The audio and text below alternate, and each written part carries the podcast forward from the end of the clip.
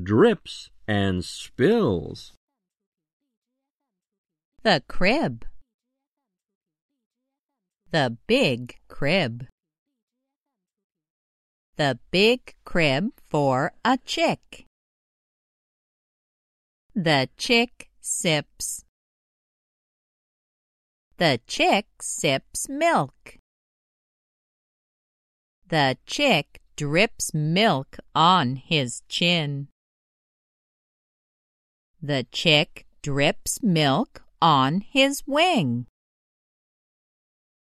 The chick spills milk in the crib.